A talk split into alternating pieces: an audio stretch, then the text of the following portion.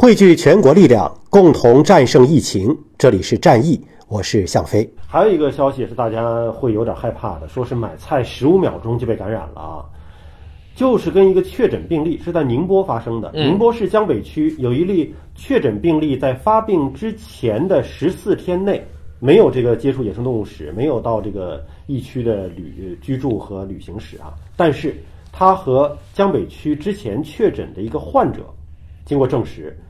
说只有短暂的近距离的共同驻留，大约是十五秒钟。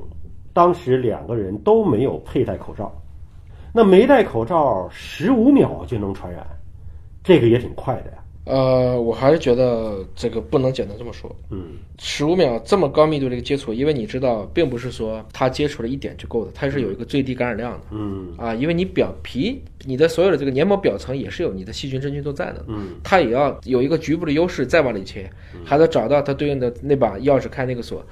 所以我们只能说，你这是目前你已经知道的证据。嗯，你不知道他是不是这过程中还接触过别人，我觉得这只能打一个问号。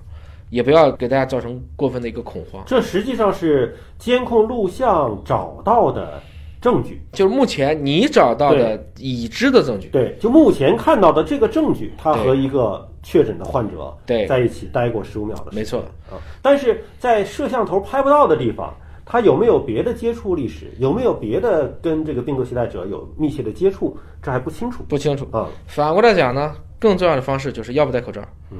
并保持合适的安全距离，那是必须要这样大家就比较踏实了。对，嗯啊，所以你看，如果当时他们两个人都戴口罩，可能这个事情有一个人戴口罩就没事儿。嗯，如果从这个角度来看啊，当然我觉得也不要传的这么悬啊，这个病毒又不是激光，这没这么夸张。从我的直觉的角度讲，除非他对着那个人玩命的咳嗽，那是另外的事儿啊。